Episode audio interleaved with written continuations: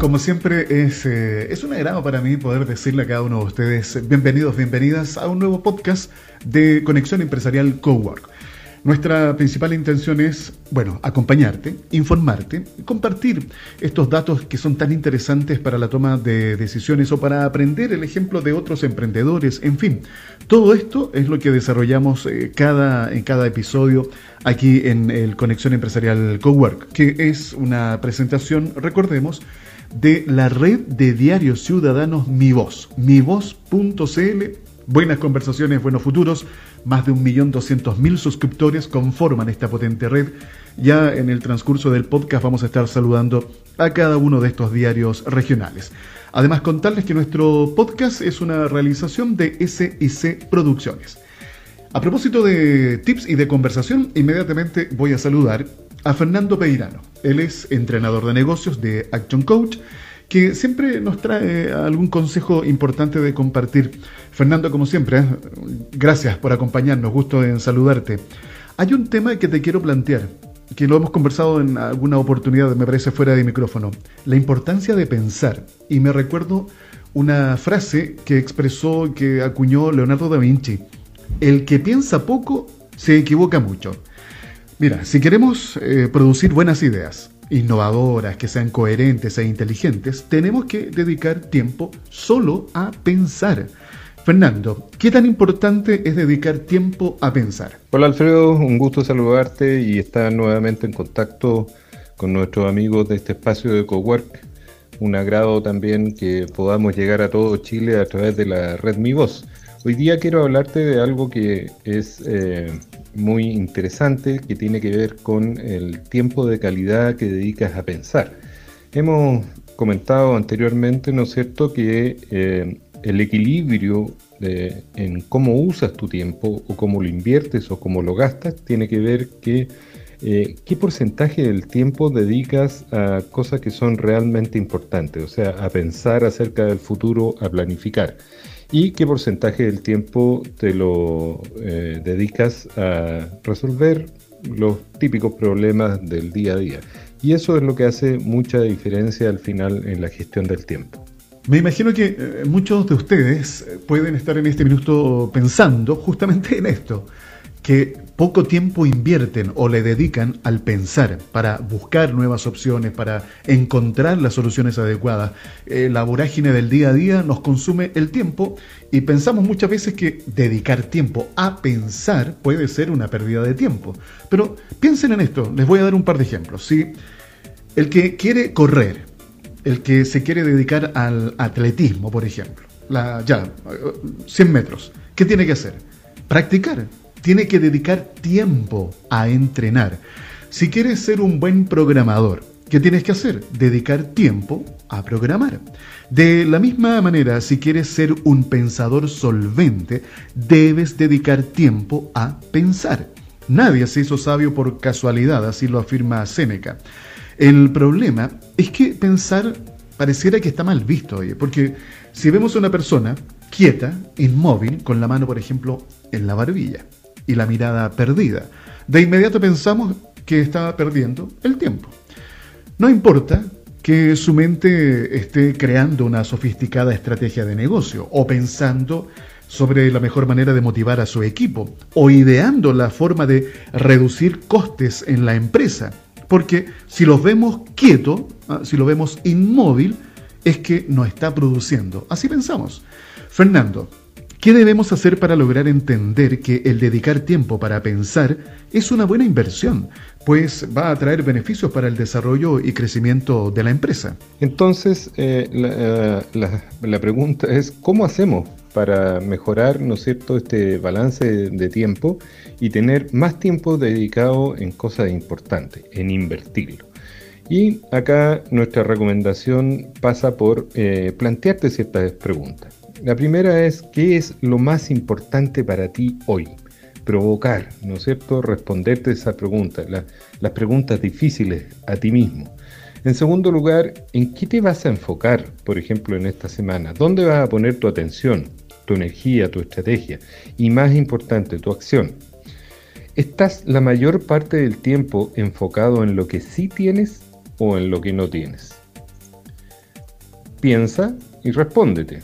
Si estás más enfocado en lo que te falta, te pregunto cómo vas a poder sentir algo de paz o felicidad. Eso es imposible. ¿Cómo te sientes cuando te enfocas en todo lo que sí tienes? Bueno, te sientes feliz, agradecido con energía. ¿Y cómo actúas? ¿Notas la diferencia y la importancia de observar dónde te estás enfocando realmente? ¿En qué te enfocas más? ¿En lo que sí puedes controlar y actúas en consecuencia? ¿O en lo que no puedes controlar y solo te genera susto, temor, incertidumbre y finalmente te frustra? Te recuerdo que hay mucho que puedes hacer para controlar tus hábitos, como por ejemplo las personas con las que te juntas, la frecuencia con la que ves noticias, en qué piensas, tu actitud ante la vida, la manera en que cuidas tu salud, los libros que lees, la manera en la que estás aprendiendo y te estás capacitando, la frecuencia y forma con la que cuidas tu espiritualidad. ¿En qué más te puedes enfocar que sí puedes controlar y no lo estás haciendo? ¿Se dan cuenta ustedes? Sí, algunos están moviendo la cabeza. ¿Cómo me doy cuenta? Porque tengo una pantalla aquí, en mi cabeza.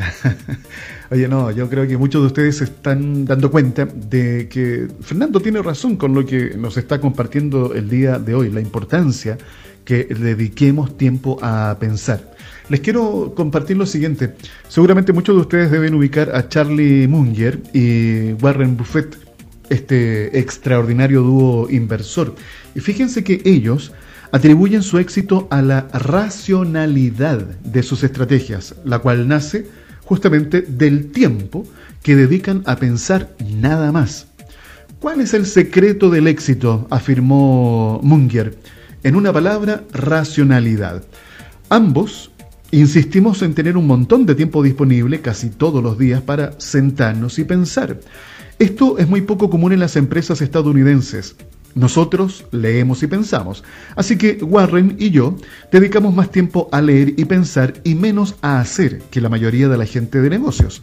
Eso es lo que ha creado uno de los récords más exitosos de la historia del mundo de los negocios. Dedicamos un, eh, un montón de tiempo a pensar.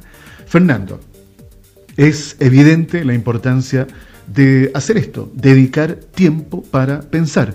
Esto puede marcar la diferencia en los resultados que obtendremos y también cómo seremos recordados con la gestión de nuestro negocio.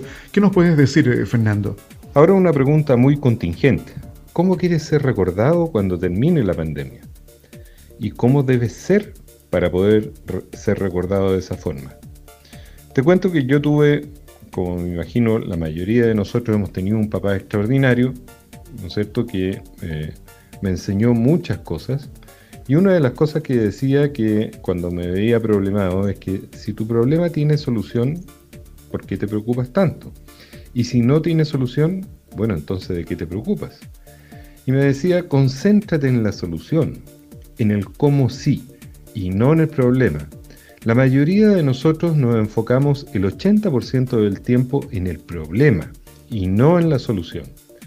Elige bien el tiempo que dedicas y en qué te enfocas. Si te enfocas más tiempo en el pasado, en el presente o en el futuro. El pasado generalmente eh, te genera una sensación de culpa de que podría haberlo hecho distinto. Y pensar en el futuro genera ansiedad, miedo, y estas emociones no te dejan pensar con mucha claridad. Enfocarte en el presente, aprender a vivir ahora, y el ahora te da bienestar y te permite tomar buenas decisiones para construir el futuro que quieres. Por eso es importante hacer un hábito para vivir 100% el presente. ¿Cómo te recuerdas tú mantenerte en el aquí y el ahora en el presente? Todos son hábitos. Una acción repetida constantemente se convierte en hábito. Pon mucha atención donde te estás enfocando y recuerda que donde pones tu atención, la energía se multiplica. Espero que estos tips, ¿no es cierto?, estos consejos y esta forma de reflexionar respecto del tiempo de calidad que estás dedicando a pensar, te ayuden y que eh, transformes esto en un hábito y que lo hagas diariamente. Mucho éxito. Gracias le doy a Fernando Peirano, entrenador de negocios de Action Coach, por haber compartido con nosotros este importante tips que nos deja esta reflexión. Tenemos que invertir tiempo, tiempo de calidad para pensar. Recuerden que para pensar bien es necesario que dediquemos un tiempo a esto y evitemos las interrupciones. Es bastante improbable que tú puedas producir una idea de calidad si te ves interrumpido con frecuencia a pesar del escaso aprecio y prioridad que le otorgamos, el tiempo dedicado a pensar es un tiempo bien invertido. Retribuye de manera generosa a quien lo practica de manera habitual. Así que háganse el hábito de poder dedicar tiempo para pensar y se van a acordar de esta conversación que hemos tenido aquí en Conexión Empresarial Cowork junto a Fernando Peirano. Oye, a propósito de pensar, te quiero invitar a que pienses en lo siguiente. ¿Hace cuánto tiempo que no dedicas espacio para poder capacitar a tu equipo de colaboradores? Fíjate que hoy día, ustedes que son emprendedores, dueños de una micro, pequeña o mediana empresa, recuerden que tienen acceso a la franquicia tributaria Sense, a través de la cual ustedes pueden capacitar a sus colaboradores. Y yo, ¿cuál es la invitación que les quiero hacer hoy día? A que conozcan una herramienta moderna e innovadora de capacitación que hemos desarrollado junto a Grupo Corporis. Te invitamos a capacitar a tus colaboradores en cualquier momento y lugar. Esto eh, con eh, cursos de modalidad a distancia más contenidos en podcast. Mira, algunos de los cursos que tenemos disponibles están prevención, alcohol y drogas, está servicio al cliente, gestión del tiempo, y te menciono uno más, comunicación eh, efectiva. Ahora, ¿por qué elegir esta moderna herramienta que incorpora el instrumento del podcast? Porque mira, el podcast da vida a las palabras. Hay una customización exclusiva para tu empresa. Crea cercanía con tus colaboradores. Así que revisen. Ustedes recuerden que tienen Sí, ustedes tienen franquicia tributaria Sense. Para mayor información, tomen contacto con nosotros a través del WhatsApp el más 569 52 33 10 31. Estás escuchando Conexión Empresarial Cowork. Recuerden que Conexión Empresarial Cowork llega a ustedes a través de esta potente red de diarios ciudadanos Mi Voz, mivoz.cl a lo largo de todo el país.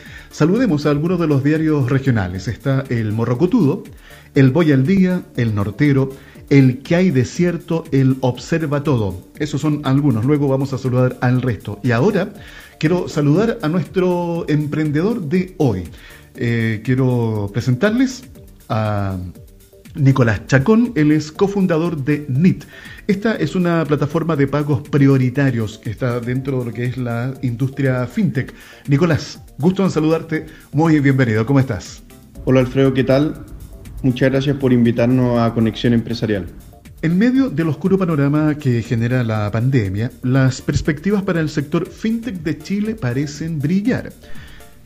Recordemos que los eh, legisladores tienen que hacer su trabajo, uh, tienen que debatir un proyecto de ley fintech que va a establecer un marco reglamentario, regulatorio que es muy importante, el cual, según la industria, podría ayudar a estimular la inversión y también la innovación. También está en curso proyectos de ley relacionados con la protección de datos, la ciberseguridad y la portabilidad financiera. Fíjense que Chile, que hoy tiene el tercer ecosistema fintech mejor clasificado de América Latina después de México y Brasil, esto según el índice de la industria fintech Sable. Me parece muy interesante esta información para que ustedes se den cuenta de la tremenda oportunidad de hacer también negocios que nos eh, otorga la industria fintech. A ver, Nicolás, cuéntanos por favor, ¿cómo surgió la idea de crear esta plataforma de pagos prioritarios? La idea parte a través de una necesidad. La necesidad que teníamos en el 2019, que nos llevó a realizar NIP, fue que queríamos pagar una cuenta tan importante como el arriendo con un medio más conveniente que la transferencia bancaria. En este caso, la tarjeta de crédito cumplía plenamente, dado que entrega liquidez, flexibilidad y también beneficio. No éramos solo nosotros, eh, sino que muchos otros consumidores en Chile los que estaban buscando la posibilidad de poder pagar sus cuentas prioritarias del mes con un medio de pago más conveniente. Mientras vamos conociendo la historia de este emprendimiento, cómo se han ido desarrollando, también quiero incorporar algunos datos que son interesantes para conocer de esta industria. Fíjense ustedes que al igual que en el resto del mundo, las eh, fintechs en Chile están moderando lentamente la actividad en varios eslabones de la cadena de valor de los actores tradicionales y apuntando a, a aquellos segmentos que están desatendidos por la banca tradicional. Las tasas de inclusión financiera en Chile son relativamente altas, pero todavía hay mucho espacio para crecer, particularmente entre las pymes, ya que alrededor del 50% de las empresas no reciben servicios eh, bancarios, por lo que esta es una beta muy rica para explotar y un área en que FinTech Chile está colaborando con el gobierno. Me parece que aquí es muy importante que ustedes, emprendedores, pymes, puedan acercarse, conocer más lo que pasa con la industria FinTech en nuestro país.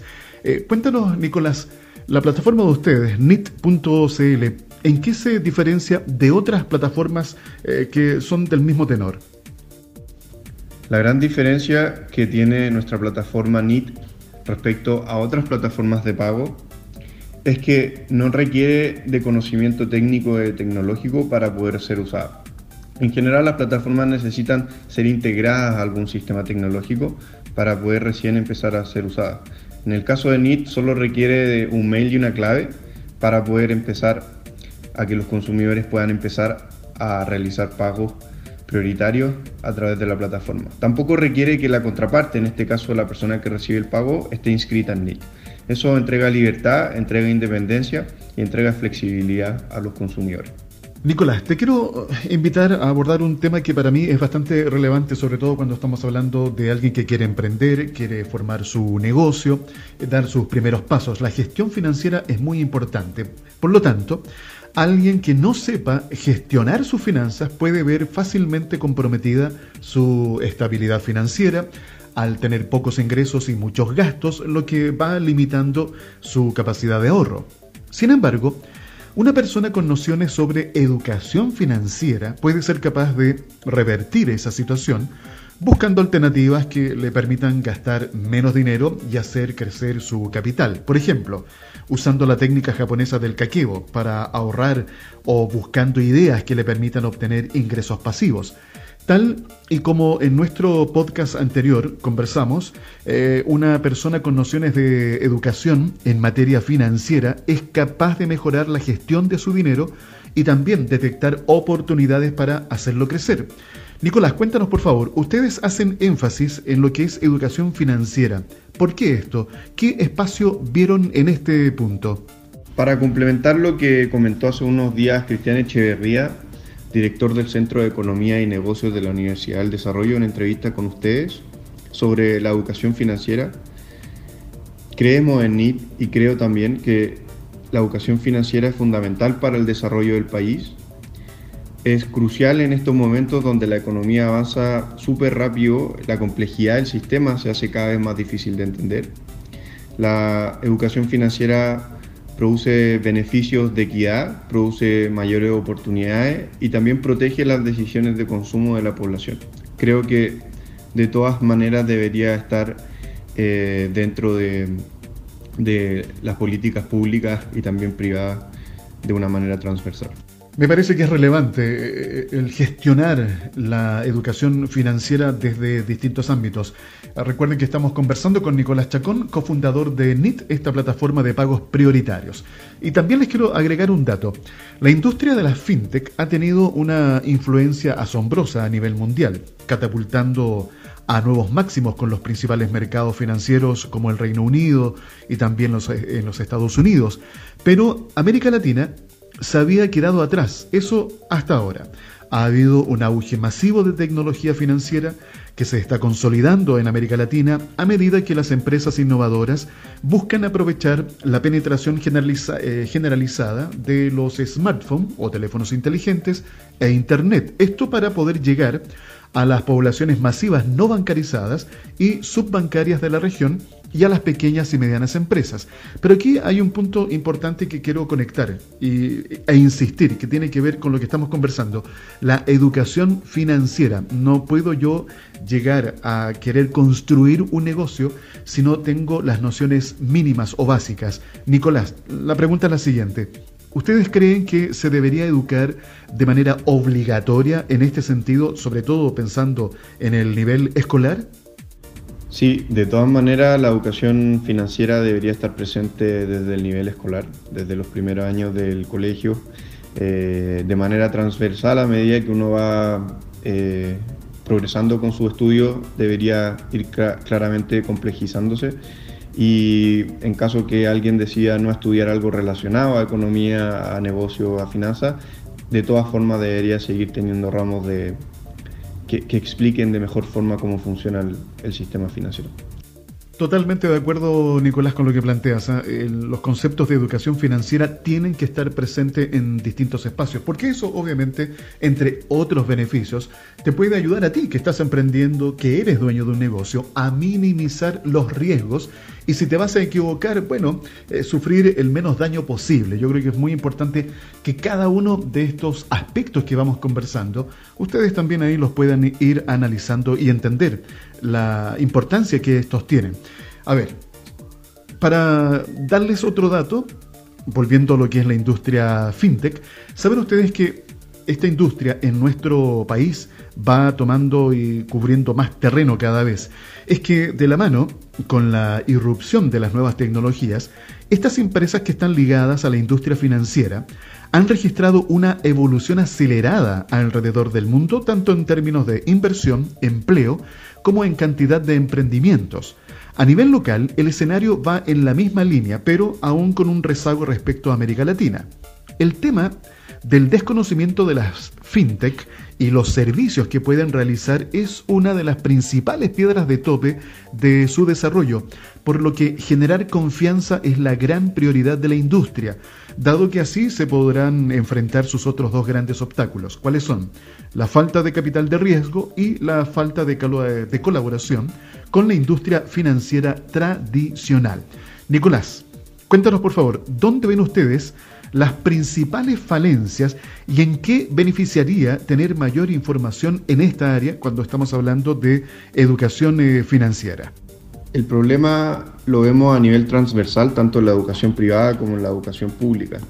Eh, independiente de la carrera que uno estudie y del camino que uno decida tomar, es muy poco probable tener ramos que enseñen cómo funcionan los bancos, de qué se tratan las tasas de interés, eh, cómo tomar mejores decisiones de consumo. Incluso, aún estudiando, en mi caso, ingeniería comercial, hubo una falta de, estos ramos. Más bien ha sido un desarrollo personal a través de libros, eh, podcasts y distintos materiales que existen en el mercado. Pero eh, de todas maneras, esa es una de las falencias, que realmente no se enseña educación financiera. A propósito, Nicolás, de lo que mencionas, esto de los obstáculos que se van presentando y los problemas que esto nos crea cuando no tenemos acceso a la educación financiera, eh, leí una encuesta que fue elaborada por la Asociación Chilena de FinTech y la consultora EI, en donde menciona algunos obstáculos que ha tenido la industria FinTech para desarrollarse en Chile. Y hay un aspecto en particular que me llamó la atención, que es el talento. El 50% de las FinTech que participaron de esta encuesta comentaron que han tenido problemas para encontrar en Chile los profesionales que la industria requiere, siendo tecnología el sector de mayor dificultad. Eso por una parte. Y por otro lado, quiero mencionarles lo siguiente. En este periodo que hemos estado viviendo, de pandemia, de cuarentena, en donde también el comercio electrónico ha aumentado, saben ustedes que las ventas online con tarjetas de crédito y débito se dispararon en este año de pandemia. Eh, crecieron un 9% en el año 2020. Nicolás, con este auge de las compras online y la sugerencia de usar tarjetas de crédito en lugar de efectivo como una medida de precaución a raíz del COVID-19, ¿cuál sería la mejor forma de usarla? Cuéntanos por favor, Nicolás. De todas maneras, el COVID ha tenido un efecto grande en las compras online, en el mercado digital. Eh, y eso también ha repercutido el pago de cuentas. En el caso de NIT, donde ofrecemos pagar cuentas como el arriendo y el gasto común con, tarjeta de crédito, siempre recomendamos que este medio de pago sea utilizado con responsabilidad, en el sentido de pensar siempre que es una deuda y que uno va a tener que pagarla a fin de mes. Pero eh, teniendo eso en cuenta, nos parece que sigue siendo uno de los medios de pago más convenientes que existe en el mercado pero siempre eh, recomendamos utilizarla con, con esa conciencia de que está adquiriendo una deuda y que tiene que pagarla a fin de mes. Bueno, ya lo saben, a utilizar las tarjetas de crédito o de débito de manera mesurada, controlada, consciente de lo que tenemos, no gastar más de la cuenta, ya es muy importante. De esta forma quiero darle las gracias a Nicolás eh, Chacón, cofundador de NIT, esta plataforma de pagos prioritarios. Gracias Nicolás, éxito y a seguir desarrollando esta industria fintech que tiene mucho espacio para crecer todavía en Chile. En Conexión Empresarial presentamos la noticia tecnológica. La Dirección Regional Metropolitana de ProChile, junto al Gobierno Regional Metropolitano, presentaron un nuevo directorio digital con la oferta exportable de distintas micro, pequeñas y medianas empresas de la región. La iniciativa, que reúne a cerca de 500 empresas, permitirá que cientos de importadores conozcan los productos y servicios de la región metropolitana navegando por un sitio web intuitivo. Asimismo, se ofrecerá información precisa para facilitar las posibles negociaciones entre las partes. En la plataforma se pueden encontrar empresas de sectores como agroalimentos, industrias y servicios e industrias creativas, como por ejemplo Fábula Televisión con sus conocidas series La Jauría y El Presidente. El formato digital de la plataforma permite que los empresarios y las empresarias puedan hacer una selección de sus mejores productos o servicios para promocionar en el exterior de manera totalmente gratuita al ser beneficiarios de ProChile. El sitio web busca potenciar a empresas lideradas por mujeres y otras de sectores no tradicionales. El proyecto es parte del proceso de transformación digital de ProChile para el 2021, donde se espera que implementen nuevas plataformas interactivas que sean útiles para las empresas exportadoras. El sitio web, para que lo vayan a conocer, es catálogo-medio rm.prochile.cl slash home fue la noticia tecnológica en Conexión Empresarial. Recuerden que Conexión Empresarial Cowork es una presentación de la red de diarios ciudadanos MiVoz, mivoz.cl. Aprovecho de saludar a otros diarios, eh, diarios regionales como el Martutino, el Paradiario 14, el Rancahuaso y también está el Amaule. Sí, así tal cual, el Amaule. Ya. Oye, también contarles que para ustedes, emprendedores, dueños de negocio, recuerden utilizar su 1%, eh, su 1 de la franquicia tributaria Sense. ¿Para qué? Para capacitar a sus colaboradores. Eh, recordemos que hoy día el perfeccionamiento, la educación permanente, continua, es fundamental para enfrentar los diferentes desafíos que el mercado también nos va presentando. Y junto a Grupo Corporis hemos desarrollado esta moderna e innovadora herramienta de capacitación que incluye el uso de podcast. ¿Para qué? Para que capacites a tus colaboradores en cualquier momento y lugar. Son cursos con modalidad a distancia más contenido de podcast. Eh, también, a ver, destaquemos un par de cursos. Está prevención del bullying, diversidad e inclusión, autocuidado y salud ocupacional. Algunos de los beneficios de utilizar esta herramienta es que hay un contenido y aprendizaje disponible 24/7, es más económico y también te va a ayudar a posicionarte como líder. Recuerda utilizar tu franquicia tributaria Sense.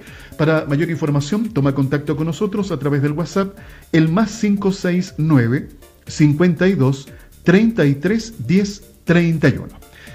Nuestra siguiente invitada, oye, siempre nos contagia con su energía, con su optimismo, de Chile para el mundo a través de la red de diarios Ciudadanos Mi Voz. Le digo bienvenida a Stephanie Chalmers, coach de desempeño y presidenta de la Fundación Psique. ¿Cómo estás, Stephanie? Qué gusto saludarte. Hola Alfredo, gracias por invitarme nuevamente y darme la oportunidad de compartir con personas de diversas culturas, con distintas ideas e intereses a través de estas plataformas de conexión empresarial a las que se puede acceder desde cualquier lugar de Chile y el mundo. Así que un saludo grande a todos los emprendedores nacionales e internacionales. La crisis económica desatada por esta pandemia del coronavirus ha obligado a las empresas peruanas a reinventarse. Según la Asociación de Empresas Familiares del Perú, el 30% de organizaciones ha cambiado de rubro durante el estado de emergencia para mantener a flote su negocio. De acuerdo al estudio eh, realizado por CFO Pulse, Impactos Financieros del COVID-19, realizado por PwC, el 63% de los encuestados eh, está planteando cambiar sus ofertas de productos o servicios para reconstruir sus fuentes de ingreso. Aunque la reinvención pueda traer algunos riesgos, es necesario para sobrevivir en un contexto de volatilidad, incertidumbre, complejidad y ambigüedad. Esto que sucede en Perú pasa en Chile y en el resto del mundo la situación es muy similar, con algunos matices que podemos conversar el día de hoy. Durante esta pandemia, Fíjense que la reinvención se convirtió como en una palabra de moda, muy popular. Sin embargo, no por eso todos avanzamos a la misma velocidad debido a que el miedo nos ha invadido, que en algunas situaciones, claro, el miedo nos puede ayudar a ser precavidos, pero que también nos puede llegar a paralizar e impedir tomar decisiones y como resultado podemos tener desastrosas consecuencias que perjudiquen nuestra vida en general. Durante este tiempo de pandemia, Surgieron atractivos desafíos, nuevas oportunidades, pero reitero, también apareció el miedo. Eh, un miedo que se ha hecho presente en el ámbito laboral, en los emprendedores, en las pymes, en nuestra vida en general. Esto como consecuencia ha provocado sentir miedo a reinventarnos, a cambiar, a buscar nuevos rumbos, a sentir rechazo. Stephanie, en este escenario, en donde el miedo al fracaso, al cambio o al rechazo eh, nos pueden paralizar y evitar que tomemos importantes decisiones, ¿qué nos puedes comentar? A ver, primero aclarar que a todos nos pasa, no es algo que las personas aparentemente muy seguras no les pase o no sientan. Dicho esto, agrego que claramente, así como hay personas que son mucho más sensibles que otras en este punto, también puede pasar que en distintas etapas de nuestra vida sintamos o valoremos más el miedo, o demos también más oportunidad a este miedo a ser rechazados para que tome el control por nosotros respecto a las decisiones importantes. Y esto tiene mucha relación con eso lo que comúnmente conocemos como ego, ya que se siente herido cuando no logramos salirnos con la nuestra y validar nuestro punto porque de una u otra forma, cuando nos rechazan, percibimos que ponemos en riesgo nuestra pertenencia a un grupo social. Que si algo de lo que hacemos o pretendemos, ¿verdad?, no se acepta, entonces estamos tomando la ruta a ese terrible lugar imaginario al que podríamos estar condenados por no ser aceptados. Y nuestro sensible niño interior percibe el rechazo como un indicador de falta de cariño. Y ojo, que no solo le pasa a personas que hayan tenido, recuerden, al menos algún trauma infantil, todas y todos, como seres sociales que somos, podemos sentirnos afectados con el rechazo. Internamente queremos que nos tengan en cuenta, al igual que cuando niños, queremos conseguir aprobación, queremos conseguir aceptación. Y por supuesto el rechazo puede llegar a ser un peligro, ya que, insisto, la pertenencia es básica para la supervivencia. De hecho, hay estudios que plantean que el rechazo no solo nos resiente emocionalmente, sino que también puede llegar a deteriorar nuestra capacidad de respuesta inmune y con ello nos podemos ver también afectados físicamente. No por nada conversábamos el otro día del estudio que se publicó hace unos pocos días atrás, ese que señala que los factores que estresan a nivel emocional pueden afectar negativamente la capacidad del cuerpo para desarrollar una adecuada respuesta inmunitaria a las vacunas, esto en el contexto de las recientes investigaciones asociadas al COVID-19. Es interesante observar eh, este tema que nos plantea hoy día Stephanie por las diferentes implicancias o consecuencias que puede tener en los distintos ámbitos de nuestra vida. La experiencia del rechazo puede producir eh, consecuencias eh, psicológicas muy adversas, tales como baja autoestima, agresión, depresión. También puede producir sentimientos de inseguridad emocional y aumentar la sensibilidad ante rechazos posteriores. Si bien eh, los humanos somos seres sociales, ciertos niveles de rechazo son una parte inevitable de la vida. Sin embargo, el rechazo puede convertirse en un problema cuando es prolongado o consistente, cuando la relación es importante o cuando el individuo es muy sensible al rechazo. Stephanie, ¿existe algún tips o algunos consejos para superar el miedo al rechazo o el dolor asociado al rechazo? Ok, mira, para pasar de lo teórico a las soluciones prácticas te voy a dar dos grandes tips. El primero y más sencillo pasa por cuidar el bienestar físico. Entonces, para tener mayor fortaleza emocional y sufrir menos con los rechazos, cuida tu cuerpo y tu salud física. Duerme bien, haz ejercicio, medita, aliméntate sano. Todo ese cuidado físico te va a ayudar a que te sientas tan bien de forma estable que los rechazos o los traspiés momentáneos se van a valorar y sentir mucho menos. Y eso es muy importante porque recordemos que el dolor emocional puede recrearse de una forma muy intensa aunque pase el tiempo. Así que puede meternos en un círculo vicioso claramente inútil y el mejor remedio es prevenirlo, porque siempre el esfuerzo por salir de un círculo vicioso es mucho mayor que el que se requiere para evitar entrar en él. Ahora, el segundo gran tip es empoderarse y hacer cosas que aumentan tu autoestima. Eso se traduce en realizar acciones que aumenten tu autoestima y te saquen voluntariamente de la zona de confort. Recordemos que la zona de confort es esa zona donde tenemos mayor certeza, no necesariamente es donde nos sentimos confortados, ¿ya? Sino que es esa zona en la que se mantiene ese status quo, donde tanto lo bueno como lo malo es bastante predecible y no tengo que esperar mayores cambios. Entonces toma acción. Y para eso lo que en la práctica veo que siempre sirve es socializar y explorar en áreas de interés personal, ojalá no relacionadas con el trabajo, ni con la profesión, ni con compromisos no sé, por ejemplo, inscríbete en un curso que te guste. Insisto, no necesariamente un curso que te sirva profesionalmente. Lo que importa es que te guste, que lo disfrutes. Inscríbete en un grupo con el que compartas intereses, no sé, un club de lectura, por ejemplo, un club de baile. Puede ser también un grupo o una fundación donde puedas hacer voluntariado por causas que te importan. Eso va a ayudar en muchos sentidos a que cuando te toque vivir un rechazo, que seguro que a todos nos puede pasar, este rechazo tenga menos peso, tenga menos valor en tu vida. Ahora, ¿por qué esto es tan importante? Por mil cosas en realidad, pero te resumo. Primero, al hacer actividades que no son parte de un crecimiento asociado a la responsabilidad, y que al contrario sea parte de esas cosas que normalmente no hacemos porque priorizamos las obligaciones de todos los días, ¿verdad? Le estás dando un claro mensaje a tu mente. Le estás diciendo que tú de verdad eres importante y tu mente por fin lo podrá empezar a creer.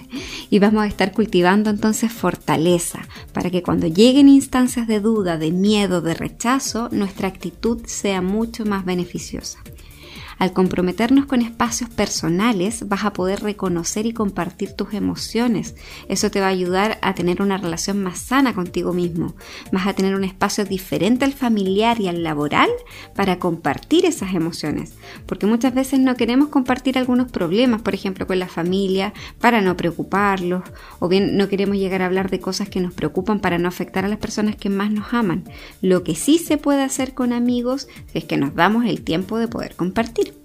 Además, vas a tener un espacio donde canalizar energías y dirigirlas en apoyo a esa mente cansada que tanto requiere un poco de mimo y de cariño. A veces podemos llegar a ver como finalmente a nuestros propios intereses, ¿verdad? Eh, les dedicamos tiempo pero con culpa, como que le diéramos limosnas de tiempo.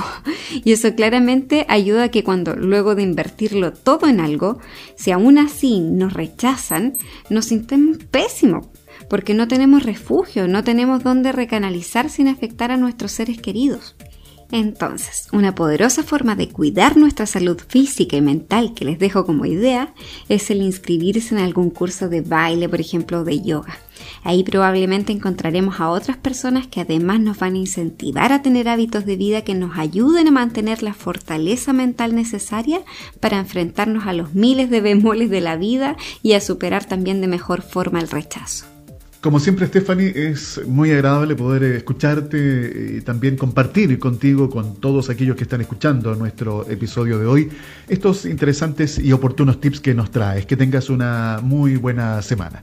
Muchas gracias Alfredo, me despido con mucho cariño y le envío un abrazo grande a cada persona que escucha este podcast y que en cualquier región de Chile o en cualquier lugar del mundo tome la decisión de dar el paso y tome también la decisión de fortalecerse desde lo interno para que el rechazo no duela o no afecte tanto.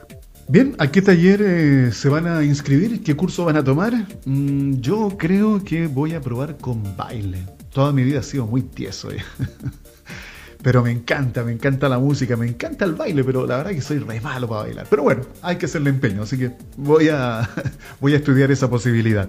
Gracias a Stephanie Chalmers, coach de desempeño y presidenta de la Fundación Psique, por habernos acompañado en el día de hoy y los invito a que ustedes también reflexionen acerca del por qué te estás sintiendo rechazado y pon en marcha algún plan de acción. No te lo tomes todo tan personal. Sé tú mismo, sé tú misma. Y además piensa y recuerda que es imposible caerle bien a todo el mundo. ¿Ya?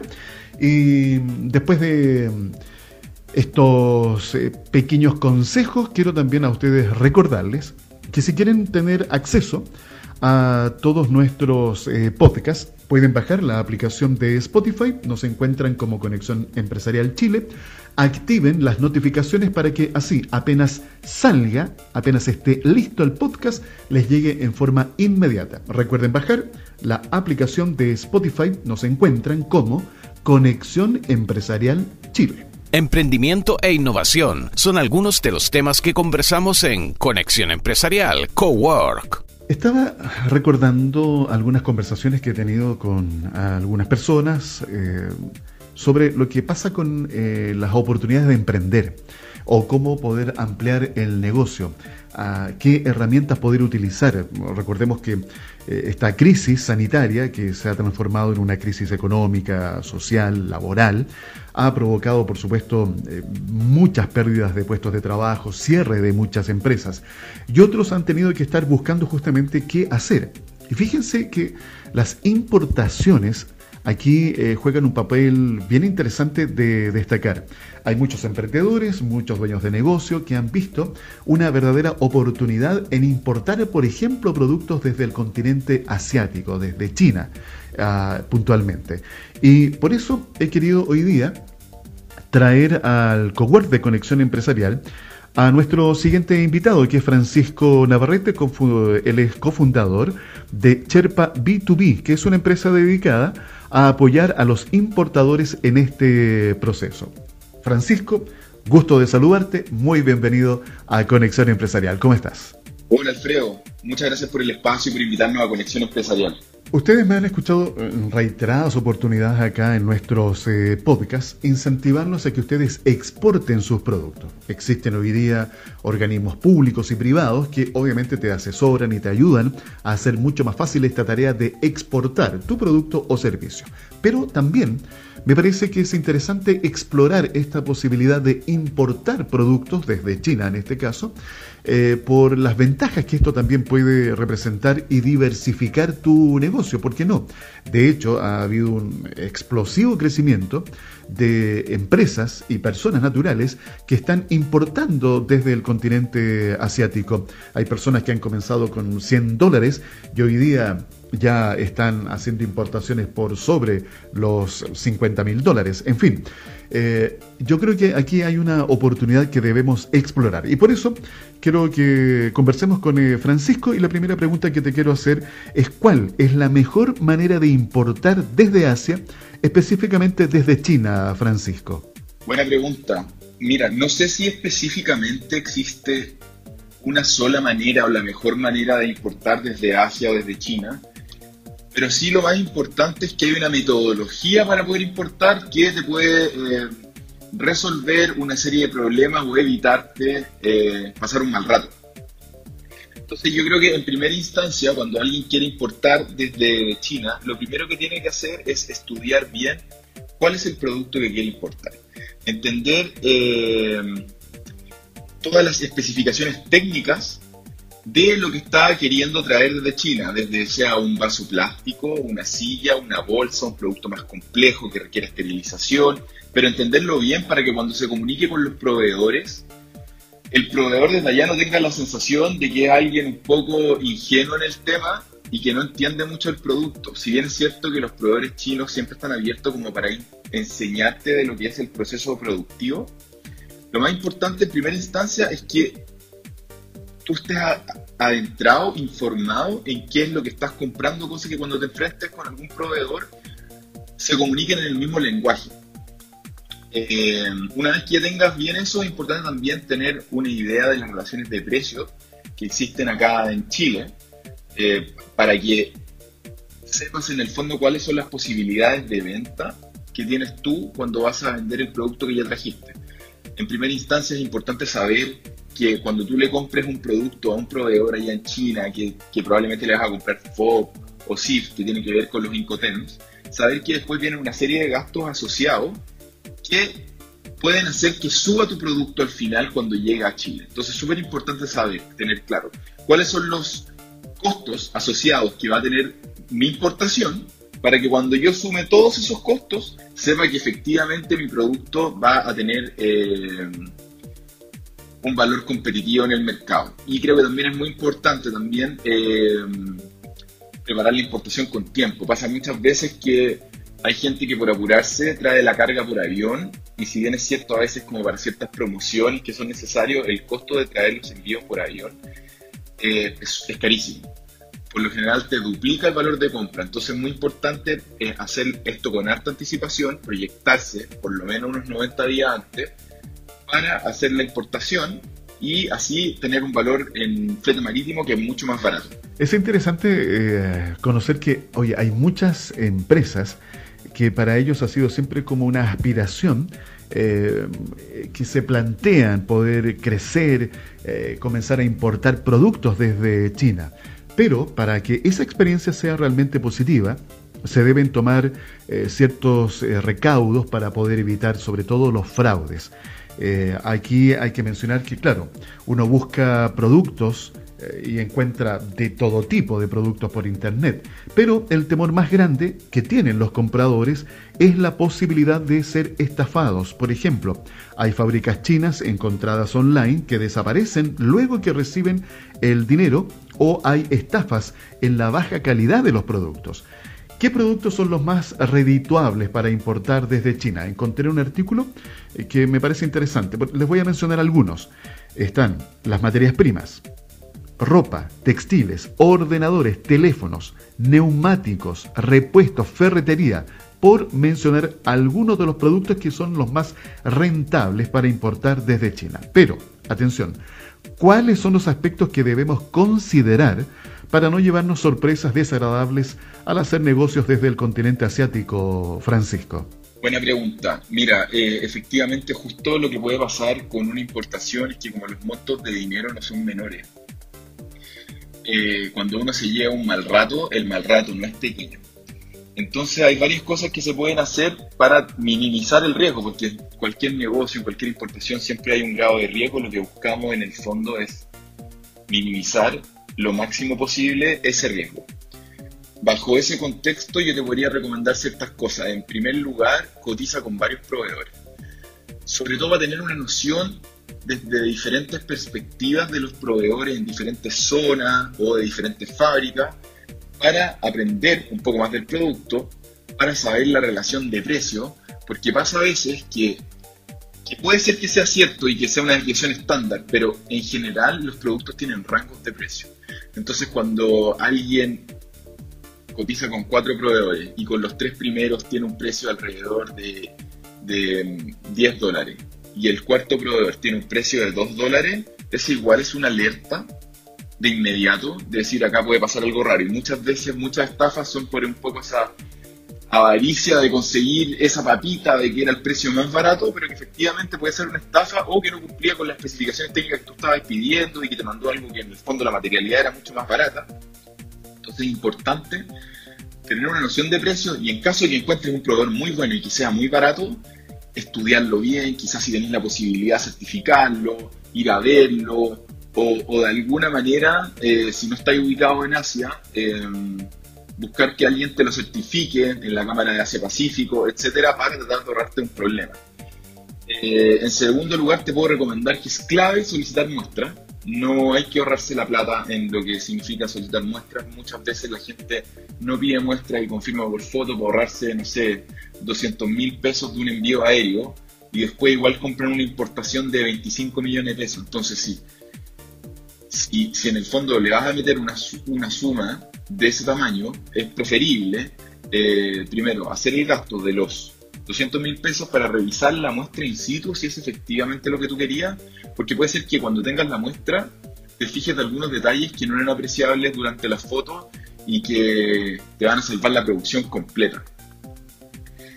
Y eh, otro consejo que te puedo dar, hay miles de cosas que hay que hacer, pero que le sigas un seguimiento a la producción del producto.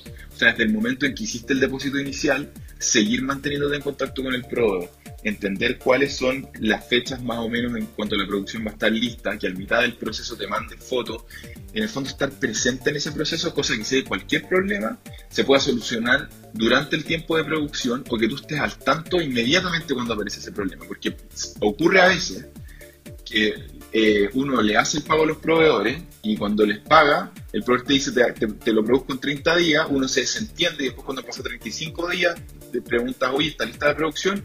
No, tenemos un atraso de 25 días más.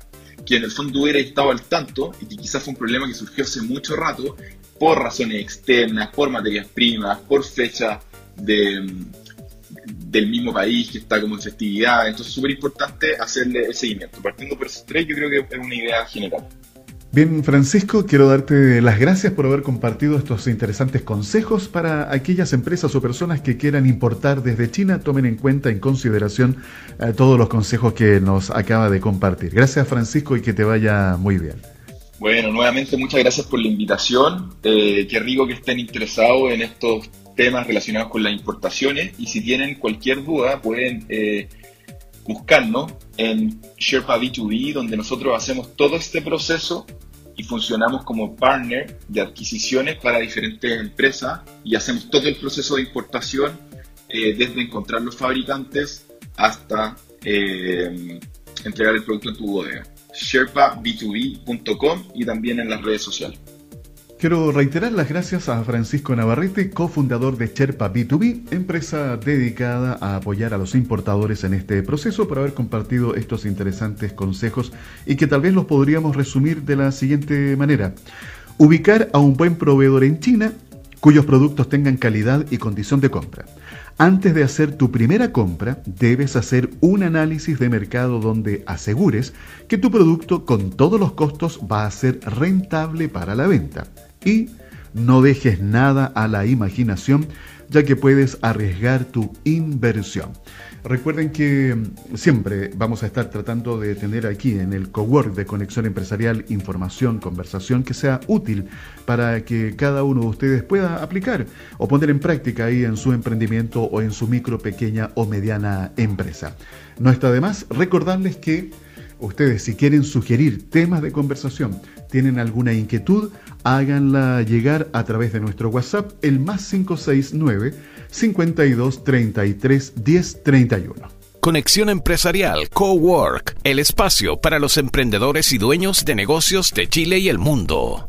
Quiero darle las gracias a cada uno de ustedes que en esta oportunidad nos ha permitido acompañarles a través de este podcast de Conexión Empresarial eh, Cowork que es una presentación de la red de diarios ciudadanos Mi Voz, mivoz.cl, Buenas Conversaciones, Buenos Futuros y una realización de SIC Producciones. Confío plenamente que todos los emprendedores y dueños de una micro, pequeña o mediana empresa que tienen acceso a estos podcasts tanto en Chile como también en el resto de América Latina y el mundo, puedan por supuesto ser de utilidad eh, para que tomen decisiones, para que compartan, para que eh, analicen, reflexionen y también puedan invitar a otros para que se vayan sumando a esta comunidad. Recuerden que pueden tener todos los podcasts eh, bajando nuestra aplicación, o sea, no es nuestra, ojalá fuera nuestra.